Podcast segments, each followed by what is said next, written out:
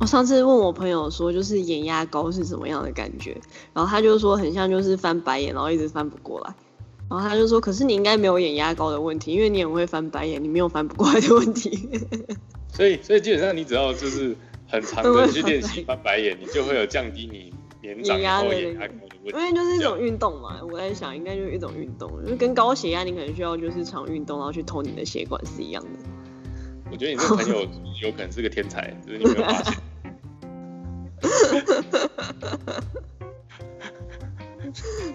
好好蠢的，好蠢的一个概念啊！但我觉得他讲的还蛮有道理的，因为我从来没有感受到眼压高是什么问题，是什么样的感觉？因为我就很认真问他说：“你到底眼压高是什么感觉？”啊因为我好像就是没有这种感觉过，然后或许有，但是我只是没有体验到那只是眼压高的事情。他应该。他应该，因为你没有戴隐形眼镜啊，没有戴隐形眼镜的人，我记得很难去体会眼压高吧？有啊，我有戴隐形眼镜啊，我昨天跟你吃饭的时候我就戴隐形眼镜了。哦，对耶，Fuck you！我完全没有记得这件事情哎，太棒了。等下我们昨天吃什么？披萨。哦，披披萨，对，超肥哦，好好吃啊，好爽，好多淀粉。而且你还吃了 cannoli。对，我还吃了肯德基干老师啊！你不吃这个你 对我没有吃，我自己就是知道我就是在减肥，所以我没有在吃那种。但是你自己，你这个人就是明明说你要减肥，但你还是恬不知耻的吃了一根卡诺里。你知道为什么要减肥吗？因为我这一周哦，我们现在是九月份的最后一周了嘛。然后呃，我我这一周要参加我妹呃我老婆的妹妹的婚礼。那你为什么要减肥？你又不是主角，又没有人会看你。不是啊，你还是会稍微 care 这件事情吧。而且我的 size 一直都卡在，尤其是我的腰围，就是你知道台台湾很多裤子的厂商，它是三就是几腰几腰嘛，然后它都都是双数，然后它都会直接跳过单数腰。但其实我现在是最适合，我以前比较瘦的时候，那你可能适合三十五之类的。三干你老师，三十二腰。我以前最就是比较瘦的时候，就我。腹的状态的时候三十二腰，但我现在已经胖到三十四腰，呃三三十三腰，但是很少三十三腰的裤子，所以我就我就买一套西装啊，三十四的西装的裤子看起来就超浪啊，就爆干浪啊，就是就很丑，所以我就是一买了一条三十二，三十，然后真的塞进去，我要塞进去，我要塞进去，对，就是，而且我也是希望自己不要到三十四，因为我一直希望可以维持一个健康。稍微壮的一个体态，然后那个三十四，三十四已经差不多就是什么国民健康卫生署还是什么小建议的那个呃成年标准体重的那个腰围的数字已经超过这样，我记得好像是还是看看人吧，还是看人吧。就是有一些人如果他是壮的，但是他腰围大，因为我老公好像有时候三十四腰。怎么可能？你老公那么那么那么他他不算这种感觉很粗骨型的人吧？粗骨你听得懂？就是骨头很粗，就是又粗又大。注意，你要你要在这边讲你老公又粗又大，我也是可以给你一点时间呐。如果你有需要这个，我只是无聊想要开一下黄腔。可以可以可以。哎，赶快进入正题啦！今天大家应该就是有稍微听出我们就是想要讲什么主题了。三十人生的主题就是我们今天想要讲减肥，因为我们发现过二十五岁以后，就是减肥真的操你妈有够难的啦。其实我有点不太确定是不是减肥，我们要讲的是减肥还是不要变胖？我不知道，就是就是可能是一种就是挣扎着，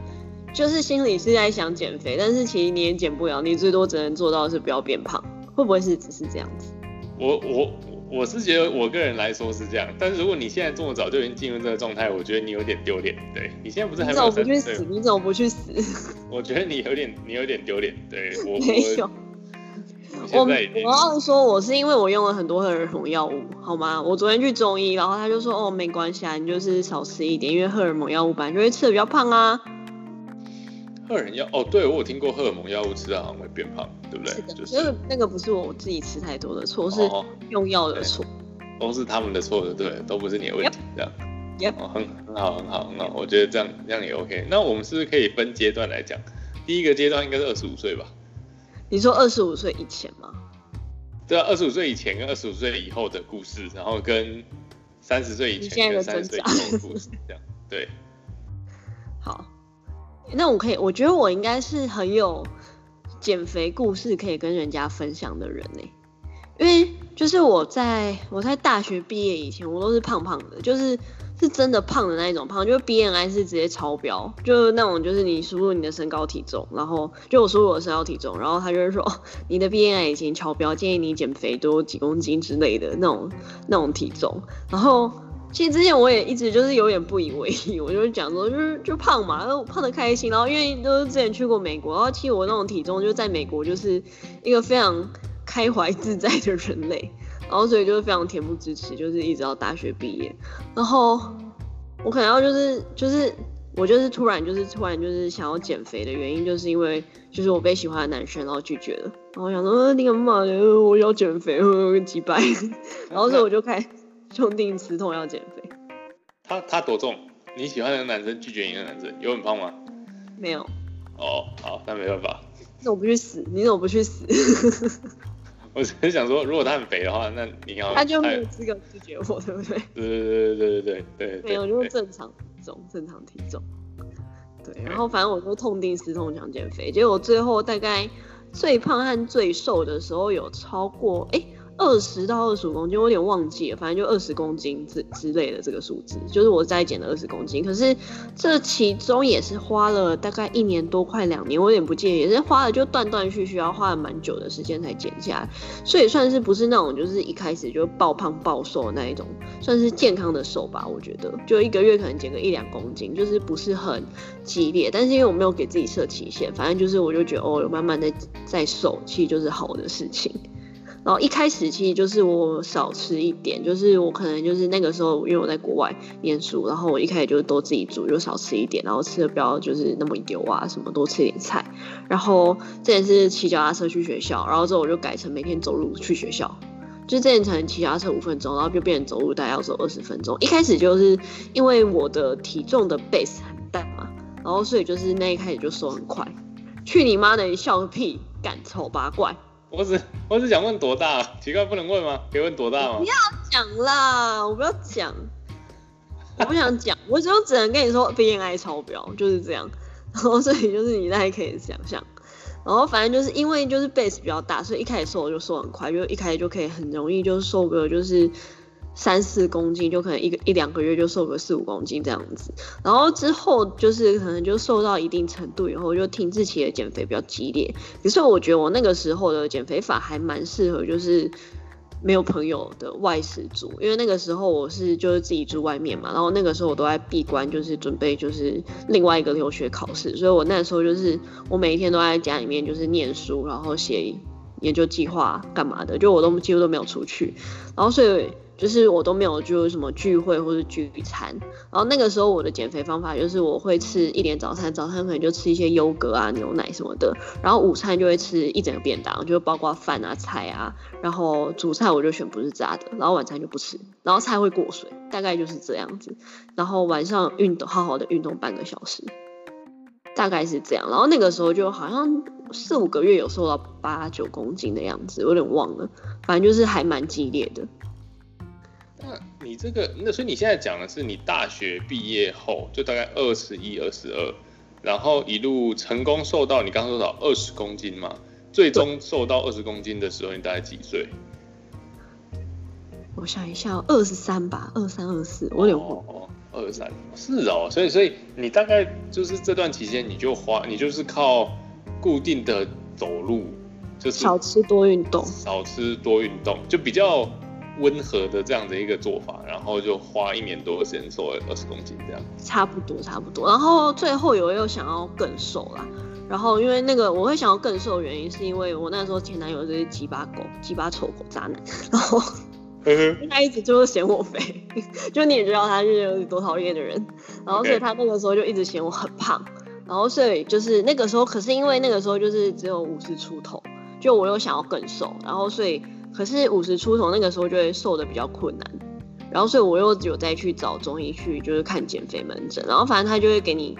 就是一些饮食建议，然后每个月礼拜你去你都要量体重，然后他会给你一种就是小药就是药物，然后可是那个药物就是中药，就就吃了你会觉得就好像你都不太会饿，就是它有点饱足饱足胀气的感觉，然后你就可能不太会想要吃东西。可是那个费用就会比较高，一个礼拜可能大概要一千块左右。我操，你这么贵哦？对啊，就是因为那个是自费的门诊，因为减肥就是可能在我们的健保里面不算是病吧。哦，了解。那大那大致大致是这样就对了。对，然后我最瘦的时候就五十公斤。啊，那那我数学还没有那么差，所以你最胖有到七十就对了。去你妈的，去你妈的！你怎么就那么吵？七十公斤，七十公以七十公斤以你的身高来说，的确是应该要减肥，会比较健康。对啊，对啊。OK，就是那个时候，然后其实就是真的减下来，会觉得体力有差。比如说以前就是可能爬到三楼就会觉得有点累，但是我现在是公司是没有电梯，然后每天要爬四楼上班，然后每次都就就就就就然后就上去，大概就是这样子。就是有没有就是瘦，就是我觉得胖瘦会让你的体力、肺活量什么都差很多，所以的确还是减肥了以后会觉得瘦一点是对自己比较健康的。也也是的。那那二十五岁以后呢？你二十五岁以后，二十五岁以后，我就就是因为就是那个时候就瘦到一个极限嘛，然后之后就是又变胖回来一点。原原因是什么？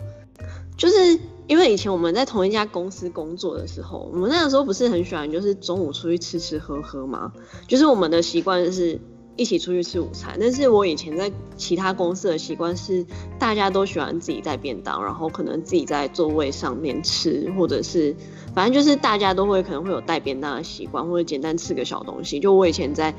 在跟你们一起工作以前都是这样的状况，然后所以那个时候我很常自己带便当，就比较没有就是就午餐的摄取热量没有那么高。就是你没有朋友的意思吗？不是啦，就是公司的每一间文化不一样啊。哦。啊，就是跟你们一起工作以后，大家感情比较好嘛。你们人真的非常的 nice，我真的爱死你们，爱死你们，棒。没有，就因为那个时候我们不是都一起吃午餐嘛，然后尤其就是那个时候我们很喜欢就大吃大喝，中午小食泰啊，干嘛的，吃一大堆有没有的。然后所以跟你们一起工作的那一阵子，我就胖了几公斤啊，虽然我不敢想的，好可怕，就是胖了非常多。因为就是因为每天午餐，然后都跟你们一起吃一些有的没有的。这单单就因为午餐的就是摄取量比较多，然后你就变胖。哦，因为那个时候也比较忙啊，然后所以晚餐也还蛮晚蛮常外食的。啊啊！你有特别喜欢就是吃甜点、喝饮料、含糖？我说含糖那种之类的吗？甜点我就是很喜欢，饮料还好。啊，对，而且你喜欢，你很喜欢吃面包，对不对？面包、蛋糕那一种东西，就是精致精致淀粉，精致淀粉，精致淀粉。对啊，就是有点有点喜欢这种东西。嗯，那那你有感觉你自己二十五岁以后的那个瘦回来的几率跟整个代谢有吗？有吗？有，现在就很瘦啊，就是。然后我就是最近就是因为又吃，就是跟你们一起工作一阵子，反正就是我就变胖，然后最近又吃荷尔蒙药物，然后就是又再变更胖一点，然后所以我就最近就是量体重，我靠，来到一个就是新的高点，就是虽然没有以前那么胖，但是还是就是一个新的高点，所以我就觉得痛定思痛，我就觉得绝不能再这样子。然后，所以我最近就是有开始一个叫一六八断食法的减肥方法。一六八断食法应该还蛮多人听过，就是你十六个小时不要吃东西，只剩下八个小时吃东西。所以简单来说，就比如说你就是十二中午十二点到晚上八点吃东西，或是你早上八点吃吃东西到下午四点吃东西，然后剩下你就不要吃。然后反正简单来说，其实大部分人都是就是直接减掉，就不要吃晚餐或者不要吃早餐。这样子的方式，然后来断食，就是第一个是减少你的总摄取的热量，然后第二个就是听说是你不要吃东西十六个小时的话，你好像什么升糖素会上升，这个我有点忘记了，反正他就是说某个内分泌的激素会上升，然后它会促进你的脂肪代谢，就是会帮你帮助你燃脂，它的原理好像是这样子，然后我就是实行了这个大概两个礼拜吧，我只瘦了零点五公斤。反正有时候一公斤，然后中间就是跟我老公就会去宜兰玩，然后我就完全就是想说就玩的开心，所以我就没有把这一件事，就我就没有实行一六八，才两天哦，才两天，区区两天，然后我就胖零点五公斤回来，然后所以就现在只有瘦零点五公斤，我得操你妈，大概就是这样的心情。但这个应该是一个需要你长期去耕耘的一个做法吧，对不对？对啊就是他可能暂时没有办法说立即见效这样子。我会希望可以再减个五公斤，但是我给我自己的时间大概是到 半年以后。我我我觉得我觉得 OK，我觉得你年纪越来越算 OK，其实你年纪没有多大，但你年年纪越来越长的话，其实你那个减肥的那个时间就是必须得拉长，不然的话，好像你任何急剧产生的效果，对它都会有反扑的可能性，所以说其实也也不要这样比较好，我觉得没错，对，好就。是好对。那我我我这边的话，就是因为你你讲的是，比如说，因为你年纪比我小一点嘛，那一点点，对，OK，我就讲我大概二五以后，然后刚过三十这段的一个体重控制的一个感觉，就是。所以你二十五以前没有减过肥，呃，这是比较，其实有，嗯，我想一下，大概是在我大概最极端的一次减肥，十公斤，减了十公斤，大概是在二十五六左右那段时间。二十五六的时候，呃，我在二十五六之前，就是包含我的整个学生生涯，我是从来都没有在运动，因为我就是怪小孩，然后我也没有在运动，然后我团体运动也很烂，就我也很不适合团体生活，所以说我那个团体球类运动都很烂，然后我也不喜欢运动，所以我整个那段时间都没有完全没有运动，然后就胖到，然后我又很爱吃。然后你二十五岁以前，我知道，我超爱喝可乐，就你会觉得哇好爽啊，而且都会跟你现在很爱喝啊，只是你喝零卡而已。对啊，我我去了两间，我念了两间大学，就是一间是那种，两间都是一一间是就是那种篮球很盛行的学校，所以就算我不打篮球，你还是会跟一大堆臭男生聚在一起，臭臭男生聚在一起，大家就是去吃吃到饱，然后就是吃的很肥这样，因为吃到饱有无限的饮料可以喝啊等等。然后 我第二个学校是念拍片，就是拍电影的学校，啊那种学校也是一样，就是大家就是很喜欢聚在一起吃吃到饱，因为很便宜。然后也是一样，你就一直喝，然后一直吃，就是高热量的肉啊、火锅啊等等，就是其实两这两间学校的状况差不多。然后再加上我自己的饮食的关系，我就一路胖到八十五公斤。然后我八十五公斤大概一百八十公分的话，我可以说是完全没有什么肌肉吧。所以那个那个时候是非常的不 OK。但是呢，其实我一直都很想要，诶、很想要很想要练就是搏击类的，不是搏击，是搏击搏击类的一般要运动发好，搏搏击搏击类的运动，就比如说散打、啊、泰国拳啊、拳击啊这类的。所以我上台北之后，因为我在台中念书的时候，干那根本就没有办法。我在台中乡下念书，你根本玩不到啊。我上台北之后就开始有一点存款之后，经济上比较 OK 的，我就开始去学。然后我每个礼拜都去两次，然后每一次就是一开始就是都会吐，因为真的是体力实在是太差，而且很肥，所以说就完全没有办法。然后经过大概一年多的时间，我是不知不觉瘦了十公斤，因为我自己没有注意到，因为我只是很 enjoy 在那个运动里面，我也没有去比赛什么的，但是我就是去练那些基础，然后大概一到两年时间我就瘦了十公斤，就是所以那个时候减肥是一个副产品，然后也因为这个方法非常的激烈，其实它整个训练过程会很像那种高强度间歇性运动，它都是你做一个很激烈的某一个全身性的有氧运动一分钟，然后你就休息，比如说休息三十秒，然后你再休息，你就去做，你就去打不同的手把啊，或者是一分钟内很激烈的做浮力挺身啊等，它都是这种类似全身性、有点混合肌力、有点混合有氧的运动。然后我就是开始一一边搭配这个，一边开始去注意自己的。我那个时候，我二十五六岁的时候，跟你年纪有点差啊。我我那个时候还没有流行什么一六八，我那个时候是比较，而且很适合我的是那种，我我就是低低淀粉，就有点像那种原始人的吃法，就等于是说你就吃蔬菜跟很多很多的肉，你可以吃很多很多很多很多很多的肉，which I did。我就是吃很多很多很多很多的肉，那关键就是你可能不能调味的太爽，就是你不能很重口味的去调味它。比如说我那个时候运动完，我吃的都是去面店，然后我都不点面，我就是点黑白切，就是它所有的那些肉类跟豆干，然后还有烫青菜，然后全部都是清水汤，也没有加肉燥，没有加酱膏，什么都没有。但你还是可以吃的，就是爽爽爽这样。然后我就靠这样两年下来就瘦了十公斤，到七十五。然后我在二十八岁的那一年去上海，我原本说到七十五是为什么呢？因为就是我会觉得，嗯，我大概其实我我跟我老女朋友现在是我老婆，我跟她讲说，就是我以后可能就你我可能不会再瘦了，我就是最最最瘦就是这样子，就是七十五公斤，然后我自己留了五公斤，让我一路就是从二十几岁一路胖到五十岁。那多五公斤，那大概就是八十这样。结果干年老师，我去上海才半年时间，因为那边东西实在太油，然后去那边工作压力又很大，我也找不到什么就是低淀粉的东西可以吃。然后你吃，就是半年之后我就胖到八十这样，而且是就是稍微比较浮肿的的那一种八十。然后我们那个时候也有去尝试，就是像你讲一六八断食法，因为它的概念其实科学的部分因为我不太懂，像你可能还会注意它升糖的，我只是听它一些那种比较传统的逻辑，我就觉得。好像还蛮有道理的，就是它的概念其实就是你在以前你还是狩猎时代的时候，其实你并不是可以照三餐吃的一个的一个动物，对，因为你你需要去狩猎，所以你有的时候你就吃，然后你吃你必须储存在身上，然后等到你下一餐你又找到食物的时候，你再去吃，所以当你找不到下一餐的时候，你就是消耗你身上的热量跟肥油，没有的热量，对对对，就是。反正可是这种都是有一个我小小的科学根据啦，这种就是断食法，只是每个人相信的根据不太一样，相信的根据不太一样，所以我那时候听我觉得蛮有道理的。然后他就是说，现代人其实你的概念就是，干你早餐吃，午餐吃，晚餐也吃，你每隔才四个小时，你他妈真的有饿了才会吃饭，你没有，你就是你这你这个你身体如果是个电池，你基本上到七十五 percent 你就去你就跑回去充电了。但你手机其实你不会七十五 percent 就一直充，好了我会，但是就是大概是这个意思，所以。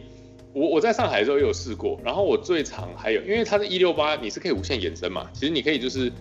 你的阻隔就是阻断食物的时间是你自己可以决定的，然后看你可以多长，只要不要影响到健康就 OK。我最长是到三天，完全没有吃任何东西，就是没有任何热量的东西，就只有咖啡跟呃气泡水无糖的，还有茶无糖茶，就只只可能靠这个，然后三天，我觉得我就不行了。你不会很饿吗？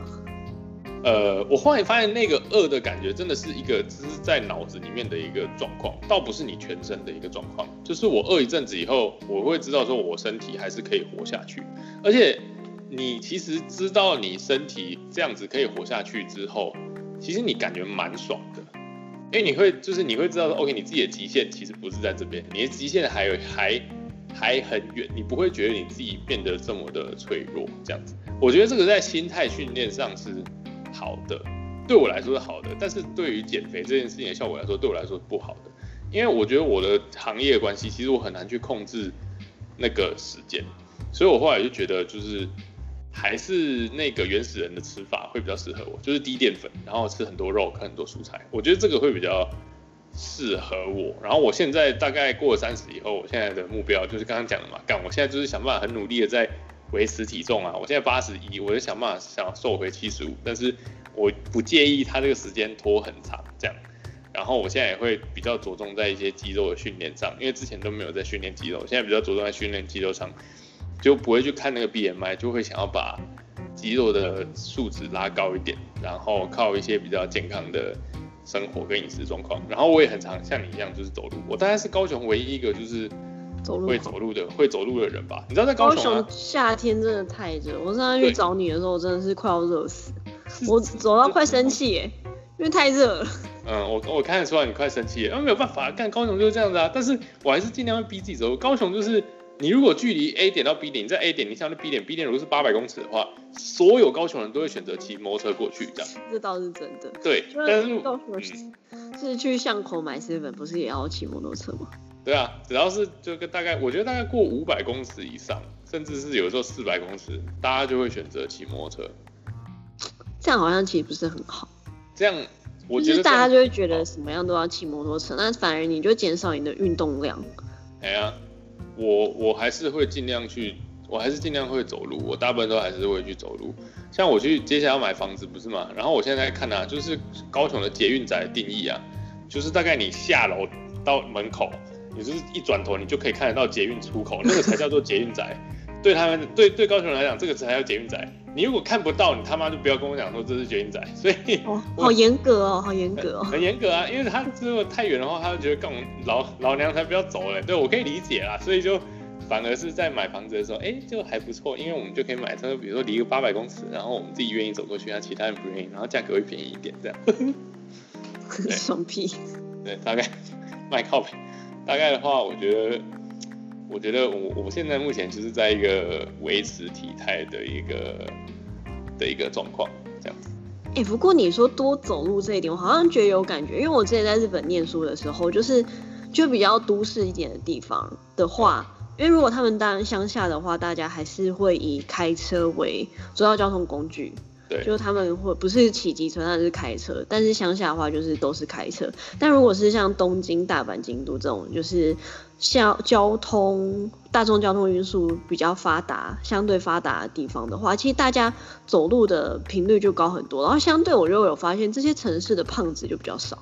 真的。真的就是大家就是如果你是走路，因为你平常你可能像他们可能平常说要干嘛干嘛干嘛，然后就要一直走路，那你一天可能就已经走一一万多步了，就跟完全就是可能只有在家里面舍来舍去的人，其实就有差。我觉得就是其实走路就是最基本的运动了。我我觉得真的是因为去过日本几次，其实你会。你在路上看到肥胖的比例真的是不高，比较少。但我们都是去都会区，如果是去乡下的话，就会稍微比较多一点。对，因为我这个很主观啦，我们这个这个很主观啦，但是我觉得应该也是部分事实吧。日本我觉得好像，因为日本去买衣服，然后它的尺寸就比较小，比较难套进去，然后全 L 的才行。在台湾就可能有时候可以穿到 S，然后 N，N 是正常，然后在台湾有时候还可以穿到 S，然后日本没有办法，全部都只能选 L，有点丢脸，要不然就只能选 Free Size。我我去日本都买不到衣服啊，我后来就放弃了，我后来就去韩国买，对啊。可是因为你比较高吧？因为日本我的男生的衣服，我觉得他们都比较偏适合，就是那种比较扁瘦的人的形状。形状。大概是这样子，但是我觉得日本男生真的是都比较扁、比较瘦，很少就是像就台湾人的体型是比较不一样。那你上次来高雄，那个注意到高雄人，其实我觉得还蛮胖的。我没有那么去注意周围的人。我觉得，我觉得我们真的有在变胖哎，就是我们肥胖的比例真的蛮。我觉得真的蛮高哎，我觉得这两点，一个就是你要不要走路，就是你要不要维持基本的运动跟竞争力。我觉得竞争力真的是会限制你去说你自己不能够变成这个样子。但我这样讲，其实我自己是我不知道，也许这样让我更有资格讲这个话嘛，因为我是随时都会觉得我有可能就是突然下个礼拜就爆肥到。比如说一百公九十公斤还是什么的，就是我我是非常必须要很努力，一直去克制自己想吃的欲望的人，因为我是很喜欢吃，而且你也知道我很喜欢煮，就是面条类或者是高热量的红肉啊、白肉那一类的一些。我没有觉得你的自制力有比较高，我昨天只是跟你讲说，哎，cannoli 看起来很好吃，然后你就买了一条。我没有买，那个是我的自制力超好吧？那个是因为有朋友推荐，我觉得你可以闭嘴，我下次一定要煮那种就是超油的东西给你吃。对，这个我我很久以前，你还记得我呃，我刚刚跟你讲说，我二十五岁以前都很胖嘛，就是八十五公斤。OK，但是他陆续入社会以后，就是慢慢就变到把最终达到八十五的啦。所以我大概我去澳洲交换学生的时候，大概我猜大概应该有个八十二吧，就是还好我有点身高，但是你可以看得出来我就是没有什么运动这样。哦，那个时候我认识一个呃韩国的朋友，她是一个女生，然后她就是女朋友，我可以感啊，女朋友吗？不是女朋友，不是女朋友，不是也不是前女友，闭嘴，就是她是一个普通的朋友，然后她就是嗯，你可以看得出来，就就她她那个时候就知道，她会说我比较 chubby 还是这样什么什么之类的，然后过几年之后，她其实有来台湾玩，然后我跟我老婆有就是跟她吃饭，然后那个时候我已经身体状况就变得比较好。比较健康，然后也比较在运动这样子，然后他就是看到我之后，他会就是看了一下，就是说，嗯，你现在看起来好很多，你就就是，而且他那个讲法是，他透露出一种标准，就是他他说你你就是应该要这样子啊，你懂我意思吗？就是那感觉是一个社会上的一个标准，就是你不可以让好严厉哦，对对对对对，就是他不是，呃，他是我朋友，所以他不会，他不需要为了喜欢我而。称赞我，你懂我意思？我们不是那样子的朋友，不是那种互相吹。对，他是真心话，真心。对他真心话，就是觉得这个东西就是一个该有的标准，你就是应该要，你在这个年纪，就是你这个身高，你就是应该至少要维持这样子的一个体态跟状态，这样是好的，你懂我意思吗？还蛮严格的，我觉得颇严格。如果是台湾人的话，其实不太会，就是这样子。台湾人顶多是就是你变瘦的话，说哇你好厉害，变瘦好多。对。没有没没有，就是他他那种变瘦是他会觉得说哦那是你自己达到的，但是这跟世俗标准没有什么关联性。但我那个朋友他是跟我同小我一点点，然后他在韩国是帮那种高级车做行销 marketing 类类的劳斯莱斯啊之类的等等的，然后他就是住在首尔，所以他就是他就是觉得嗯 OK 就是这样子，你这样 OK 就是，我就觉得我有感受到那种。不同的一个国情的一个压力，跟你自己。因为我们比较不太不太在意打扮外表这一件事情嘛。我觉得台湾的女生好像有稍微在意一点，但是男生不太在意的比例比较高。我没有说全部都是，但是稍微有一些不太在意。是，而且当你成家立业以后，你可能会更不在意。但我觉得你维持健康，感觉好像也是蛮，就是你自己该负责任的一个。也是不笨，对，的确，因为如果成家立业就代表责任，然后健康也是一种责任的感觉。对啊，感觉不然的话就是你你一一直个报废，而且二零二零要死那么多人，啊，很多人都是那种什么三十五岁、四十岁就有心血管疾病啊等等的，看那个超可怕的，好不好？那超悲伤的。对，但但这样，我觉得干你就是要找到你自己适合的一种。维持体态跟维持健康的方式吧。没错，就是反正我觉得我们是差不多该结尾了。然后我也只是想要跟大家说，就是以一个我就是曾经减过这么多公斤的人来说，就是我还是觉得，就是其实真的是减肥下来会比较健康。然后但是就是不要用一种比如说太激烈的方法，比如说你就一个月不吃不喝那种东西，那其实蛮危险，就不要太激烈，就是。我倒是觉得，其实是给自己设一个目标的体重，可是不要给自己一个设目标的期限，然后可以维持，然后少吃多运动，这种其实是最简单的方法。我自己觉得，当然有很多减肥法，但是其实是你意识到自己有在吃什么，然后你会发现哦，自己好像有的时候应该吃不应该吃这么胖的东西，或是其实你应该要吃多一点蔬菜水果，然后多运动。这样子的意识反而是比较重要，可以维持长久维持这样的意识是比较重要的。就是这是我自己身为过来人的一点点小心得，大概是这样。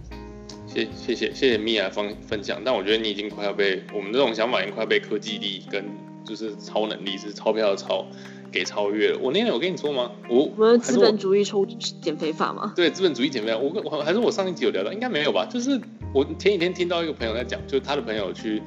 就是那像有那种网红妈妈，你知道吗？有啦有啦，你上次有讲过，上一集有讲过。我讲对不对？干他那个直接出来，